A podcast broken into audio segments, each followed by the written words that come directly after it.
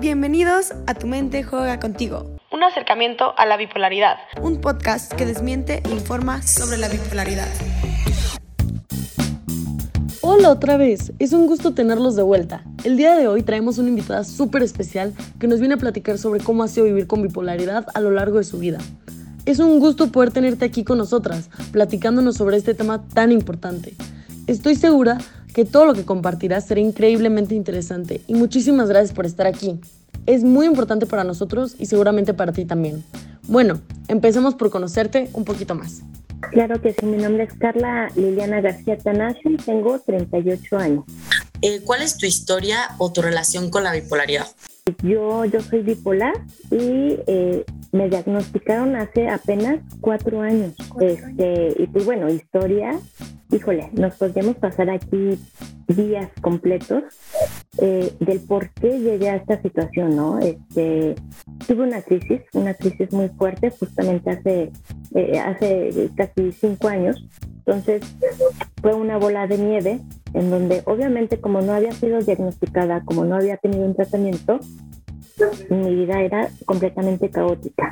Al no estar equilibrada, al no tener esa regulación tanto, tanto química, ¿no? Con los medicamentos como conductual, este, pues desencadenan en, algo trágico, pues no tan trágico, porque me llevó, me llevó a este diagnóstico. Pues bueno, a mí cuando me dan el, el diagnóstico digo, bueno, suena, suena como que difícil de asimilar, ¿no? No es como cuando te dicen tienes cáncer, eh, pero sí es algo impactante, duro, ¿no? Pero me dio una cierta tranquilidad porque dice, bueno, este, encajo, ¿no? Completamente con, con el diagnóstico, yo lo conocía, este, entonces me da una tranquilidad el, el decir, ya tengo el diagnóstico, entonces ahora, ¿para dónde hay que trabajar? ¿Qué tratamientos hay que tomar? ¿No? Y, pues activarnos en, en, el, en el tratamiento. Fue lo que, lo que viví como, como esa primera noticia, ¿no? ¿A ti te diagnosticaron, te dijeron el tipo de bipolaridad que tienes? Eh, sí, es mixta, es este tanto depresiva como maníaca. Este, pero sí fue difícil llegar un poquito al, al diagnóstico. Ok, y, o sea, ¿qué más conlleva este tipo de bipolaridad más a fondo? Pues bueno, al principio es, como les decía, ¿no? Aprender a, a encontrar el camino, este, escuchar a los médicos, porque la primera información que tuve pues fue de la sociedad, ¿no? Eh, o todo lo negativo también que yo había estado eh, viviendo, ¿no? Porque no tenía una guía. Entonces fue hacerle completamente caso a los, a los especialistas. Tuve tres especialistas que, que, que, fueron como de la mano, que fue el psiquiatra, el psicólogo y el terapeuta conductual. Mi hijo actualmente tiene él tiene síndrome de Down y este, déficit de atención con hiperactividad. Entonces, pues conozco ¿no? Un poco sobre este cómo se debe de llevar a cabo este, este tipo de terapias. Tenía dudas sobre los medicamentos, ¿no? Porque me sedaban demasiado, porque como en las caricaturas, ¿no? Veía luces, e, e, era algo muy fuerte, pero yo pensaba, eh, es muy fuerte lo que estoy, lo, que viví, entonces pues obviamente el tratamiento tiene que ser pues drástico, ¿no? Si tengo un desequilibrio pues muy fuerte, este, entonces pues el tratamiento tiene que hacer lo suyo. Entonces no puse obstáculos, muchas personas tienen mucho miedo a este tipo de medicamentos, lo suspenden y eso es muy grave. Suspender este tipo de medicamentos de una forma radical eh, puede llevar a, la muerte totalmente, ¿no? Entonces, eh, mm, confía en los médicos, confía en el tratamiento que me dieron, lo seguí al pie de la letra lo más que pude, ¿no? Obviamente implicó mucho esfuerzo, porque obviamente si se dan cuenta que llevaba toda mi vida este, actuando de una forma impulsiva, sin reglas, ¿no? Sin esta regulación, entonces sí un, como un choque. Pero dije, quiero cambiar mi, estilo de vida. Eh, había intentado el suicidio tres veces Este, entonces dije, no quiero eso, quiero cambiarlo, quiero vivir, me gusta vivir. Trabajé muchos años para instituciones, para asociaciones, eh, hice voluntariado eh, para las personas con discapacidad. Entonces, me gusta esta parte de la vida, de disfrutar, de compartir, ¿no? Jalar al otro que está en otra situación, ¿no? Entonces dije, no, vamos, adelante. Y pues bueno, N aquí, ¿verdad? Funcionó y tratamiento, le repito, psicológico, el externarlo con las, las, todas estas emociones que traemos, que todos deberíamos, ¿no? Deberíamos de, asistir con un psicólogo, ¿no? Entonces, este, hasta la fecha continúo con el tratamiento psicológico y con este, terapia. Eh, cada tanto tiempo eh, digamos que voy con, con mi psiquiatra para un chequeo, checar que, digamos que lo químico, que, el organismo esté equilibrado, ¿no? Que tenga los, los niveles este, que, se deben de, de tener, ¿no? pues, o sea, como tú dices, entonces lo, lo mejor que pudo pasar fue que te diagnosticaran, ¿no? Porque pudiste aprender a, a, llevarlo. Y algo que hemos como escuchado de los problemas que se han hecho, o sea, del, de la bipolaridad, es que los puntos bajos de este trastorno son muy pesados, pero ¿nos podrías hablar un poco de la problemática de los puntos altos? Claro que sí. Eh, en este caso, este, pues bueno, cualquier, cualquier eh, desequilibrio, pues está, eh, se corre el riesgo, ¿no? Este, son, son inadecuados, son desagradables, ¿no? Entonces, tanto los depresivos, ¿no? Tanto estar deprimido, este, pues tiene, tiene sus consecuencias, no es nada más que digas, me tomo un break, me voy a dormir y ya. No, tiene, tiene muchas más consecuencias, ¿no? En este caso, sobre eh, estos eh, periodos maníacos, en, mi caso, pues bueno, también corría riesgos porque, por ejemplo, me aceleraba eh, completamente, ¿no? Este, por ejemplo, eh, podía dormir, no sé, en un lapso de dos o tres meses, yo creo que como dos meses, ¿no? Podía dormir al, al día de dos a cuatro horas. Obvio, nadie se va a recuperar con, ese horario, ¿no?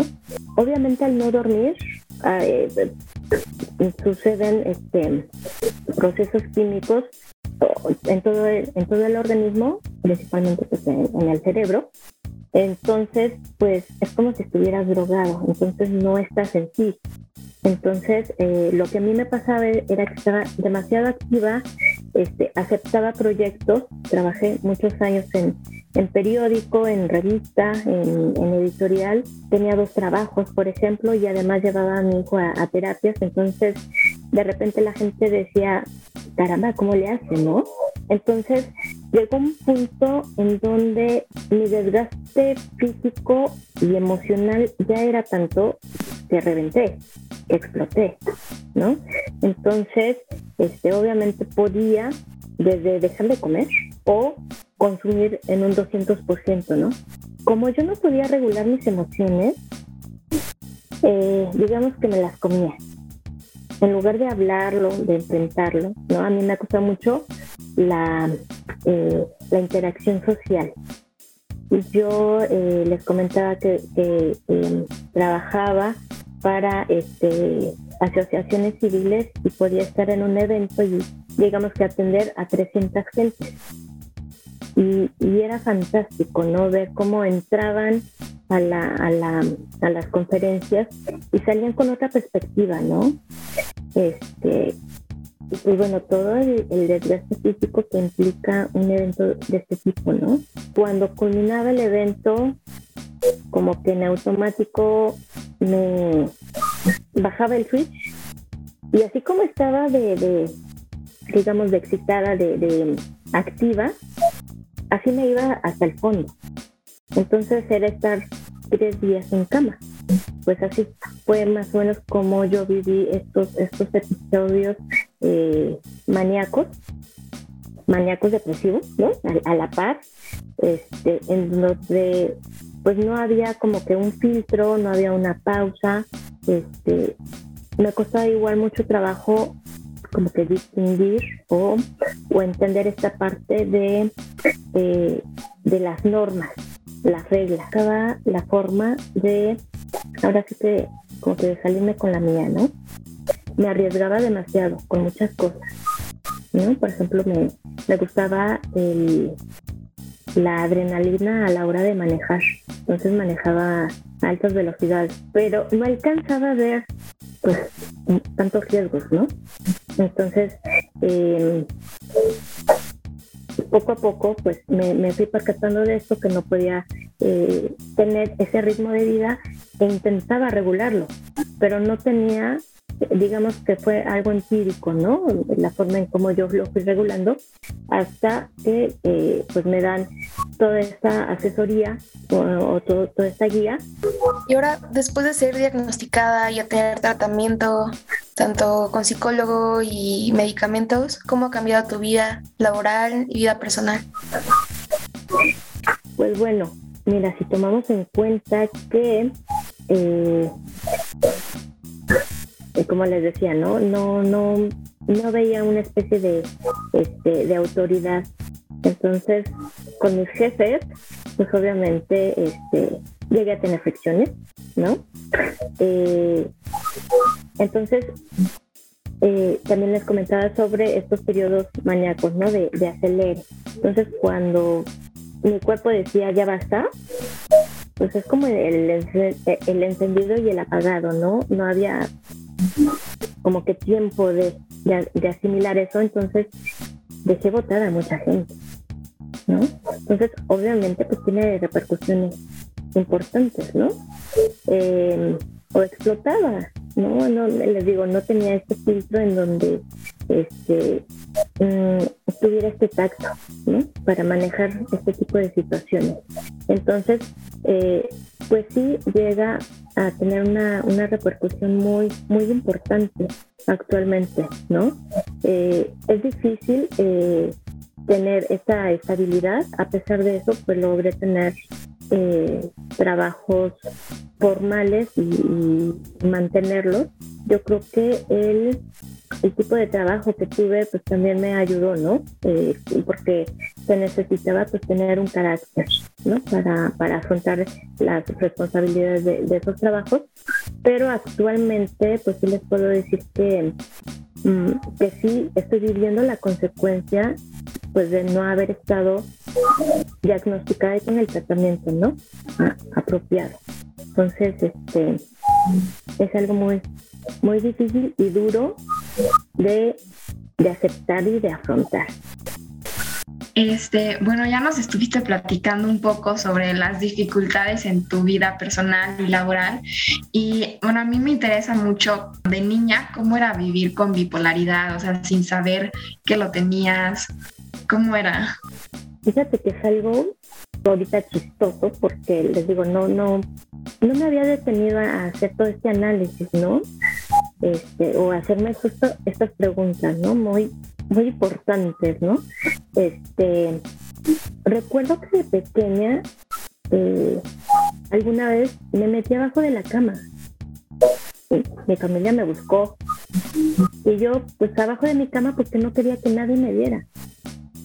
¿no? Entonces, pero ¿cómo explicas eso? O sea, no quiero ver a nadie, no quiero hablar con nadie, no quiero que me toquen, no quiero que me vean, no quiero que me pregunten.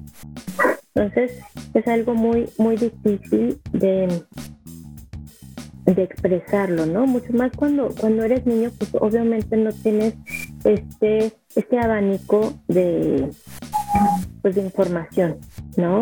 Eh, va, cuando, cuando somos pequeños, pues bueno, vamos adquiriendo conforme a las, a las eh, experiencias, pues las sensaciones, las emociones, ¿no? Entonces, yo me sentía muy contrariada, yo siempre me, he sentido muy diferente a, a los demás.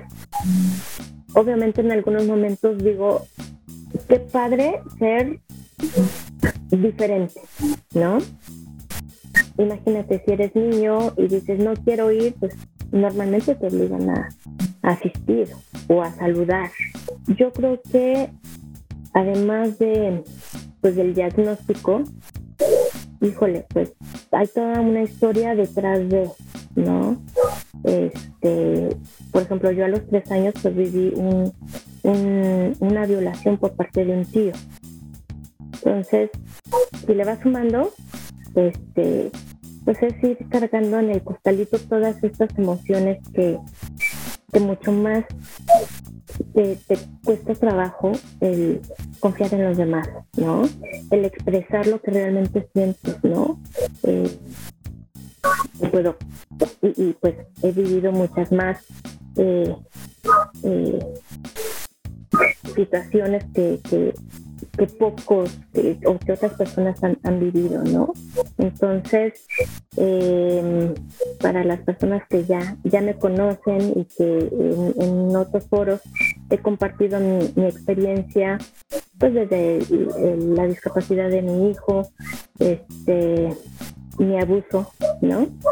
Eh, pues saben que como que mi estandarte es Después de todo esto, hay muchas formas para salir adelante. Es importante acercarnos con los especialistas, eh, ponernos en sus manos, escuchar, ¿no? Eh, instruirnos en el tema, este, justamente para erradicar este, eh, este tipo de, de, de, estigmas, ¿no? Entonces, y creo que es algo muy importante tomar el, tema desde todas estas versiones, ¿no? Ahorita son pocas preguntas, pero desde la infancia, la adolescencia, imagínense la adolescencia, ¿no? Donde hay otros químicos, hay otras necesidades, hay otro lenguaje que se, que se, que se entrelaza con, con la familia, con el entorno social. Entonces, eh, cada, cada este, cada etapa es muy importante. Pues, o sea, yo creo que por parte de todos los que estamos aquí, de todas las que estamos aquí, eh, te queremos como obviamente agradecer y que verdad eres alguien muy fuerte que el día de hoy puedes contarnos esta historia y de verdad que qué orgullo que estés aquí. No dudamos que has de ser una excelente mamá y que tu hijo es alguien muy afortunado de tenerte. Y, o sea, eh, después de haber sido diagnosticada y buscar tu tratamiento, ¿crees que ha cambiado como positivamente tu vida o, crees que ha cambiado de, cómo era antes? Ha cambiado de una forma radical, ¿no? Radical.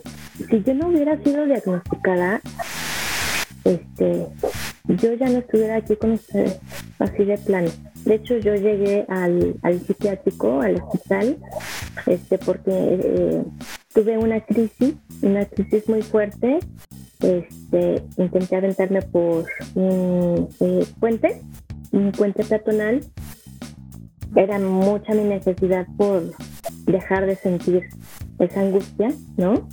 Este, obviamente no era lo que yo quería hacer, ¿no? Simplemente quería dejar de sentir esa, esa sensación, entonces dije, no, no, no, tengo que, tengo que llegar al hospital para salvarme, ¿no? Entonces no, no, no llevaba dinero, no llevaba nada, entonces caminé, caminé, caminé y este, pedí ayuda a policías y la gente no está capacitada para este tipo de, emergencias, ¿no? O sea, imagínate tú, ves de frente a una persona este, está manoteando como si le faltara, como si le faltara el aire, eso está a un lado. La verdad es que te da miedo este, intenté pedir la ayuda con, con este, policías eh, públicos, pues no, no recibí ninguna ayuda, entonces yo dije, si no llego al hospital, yo ya no llegué.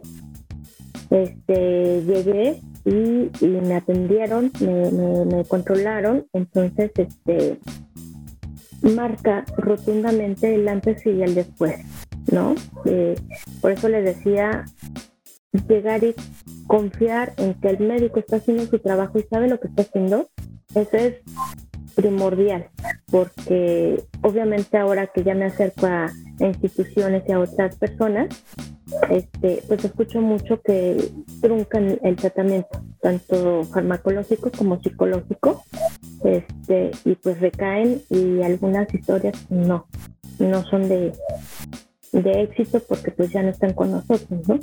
Muy interesante, en serio me tienes en shock. Oído muchísimas cosas y en serio muchas gracias por compartirlo, por tener la confianza de decirlo, eh, también te quería preguntar, em, después de ser diagnosticada, ¿cómo te sentiste? ¿Cómo fue decírselo a los demás? Por fin compartirlo con tus familiares. Pues bueno, en primera fue como un shock, porque me han dado infinidad de diagnósticos, ¿no? Eh, yo era la niña problema, tenía hiperactividad, que tenía trastorno por este, obsesivo compulsivo, sufrí o viví eh, bulimia y anorexia, o sea, ¿no? Desde, creo que desde los 15 años este, estoy con psicólogos, entonces la verdad es que no me, o sea, eso no, no, me, no me asombraba, pues, ¿no?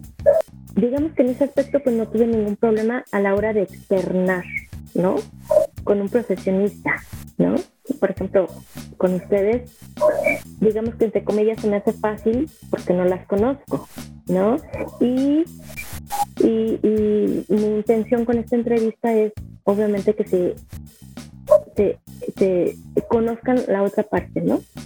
Este, pero hablarlo con mi pareja, hablarlo con mi mamá, este, hablarlo con mis hermanos. A mi mamá yo creo que le, le llevo años, tiene poco, que ella lo verbaliza tal cual, ¿no? Que, lo puede decir mi hija, es bipolar. Este, con mis hermanos, pues desde siempre yo les decía, hay algo raro en mí, eh, hay algo diferente, este, ustedes chequense, asistan, ¿no? Porque alcanzaba a ver algunos rasgos, ¿no? No sé, obviamente no, no, no son bipolares, este, pero mm, creo que nunca los he escuchado decir que soy bipolar, tal cual, expresarlo. Entonces, eh, no sé, no sé qué más piensen de mí. este, y pues bueno, con el entorno, este, eh, por ejemplo, eh, con las personas con las que trabajo, eh, de repente me dicen, ya no digas que eres bipolar porque las personas ya no van a creer en ti o, confiar en ti. Porque ahora soy acompañante terapéutico, ¿no? Trabajo con, con chiquillos con, con discapacidad, entonces dicen, no, ¿en qué manos van a caer? Entonces eso eh, es muy triste, muy, muy triste, ¿no? Este, que te estigmaticen también con, los medicamentos, ¿no? Este, de repente no alcanzan a comprender por qué, por qué no puedes salir y manejar a tal hora, ¿no? Cuando estás con, con, con un pequeño brote, aunque sea, ¿no? Entonces, eh, hablarlo con mis amigas, hablarlo, bueno, para empezar, no tengo pareja. Me cuesta muchísimo trabajo eh, tener esta relación, ¿no? Interactuar con, con, una pareja, ¿no? Siento que estoy completamente bloqueada y por el momento eso queda completamente descartado, ¿no? Eh, entonces, si se dan cuenta, pues es más fácil hablarlo con desconocidos, invitarlos a que nos conozcan, que pues hablar el tema con la familia, ¿no? Es mucho más intenso, más íntimo, conforme vaya yo viendo la, reacción de, de la otra persona, es que lo vamos manejando poco a poco, ¿no? Ok, pues súper interesante eso. Y ya adentrándonos más a, pues al país, ¿crees que en México haya la suficiente información sobre la bipolaridad? ¿O qué crees que hace falta para que se puedan ayudar a todas las personas que sufran de bipolaridad en México? Eh, no, no creo que en México eh, haya suficiente información. Yo creo que hay nula información este, yo creo que, pues, pues sí, se tendría que hacer una campaña extenuante, ¿no? De, de, este tema. Si las personas estuvieran bien informadas, otra cosa sería, respetaría nuestros, nuestros procesos, cambiaría la perspectiva hacia, hacia nosotros y nos daría una, una pauta pues, para mejorar, mejorar nuestra calidad de vida y también la de nuestros familiares, ¿no? Nos gustaría saber eh, qué te gustaría decirle a alguien que esté escuchando nuestro podcast, que sufra bipolaridad, pero aún no esté en tratamiento. no algo malo, sino algo distinto a nosotros. Eh, lo especialistas, especialistas capacitados, eh, ponernos en sus manos, seguir el tratamiento, confiar en, los fármacos y en, en las terapias, eh, acercarse a grupos de ayuda, ¿no? Este, a estos grupos en donde puedes conversar libremente sobre lo que estás viviendo o sobre lo que estás sintiendo, no truncar el, los tratamientos. Y ya por último, para cerrar, este, este es opcional que si te gustaría compartir algo que el público general debería de, de entender sobre este trastorno. Pues bueno, básicamente es que, bueno, no estamos locos, no estamos, este, no estamos en este eh, en este proceso maníaco o depresivo siempre, ¿no? Eh, son brotes que es importante no, eh, no emitir juicios. No conoces a la persona, no sabes las circunstancias, no sabes lo que está viviendo. Primero escuchar, escuchar al otro, conocer al otro eh, antes de, emitir un, un juicio, ¿no? Evitar esas esos, esos memes, esas bromas, pues sí, sí llegan a ser ofensivos, ¿no? Y que ese tipo de, de burlas, eh, pues en el momento inapropiado, nos pueden despedazar.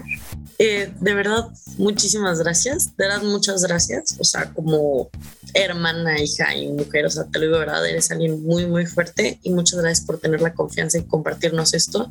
Y pues obviamente ayuda a todos los que estén escuchando siquiera para saber más del tema, para abrir un poco más la mente y pues en realidad saber de qué se trata y que pues como tú dices, no, o sea, ningún tema mental debería ser trasladado con, o sea, de forma de burla, porque si tú no lo tienes o no lo padeces, en realidad no sabes lo que la otra persona puede llegar a sentir o lo que le puede llegar a causar.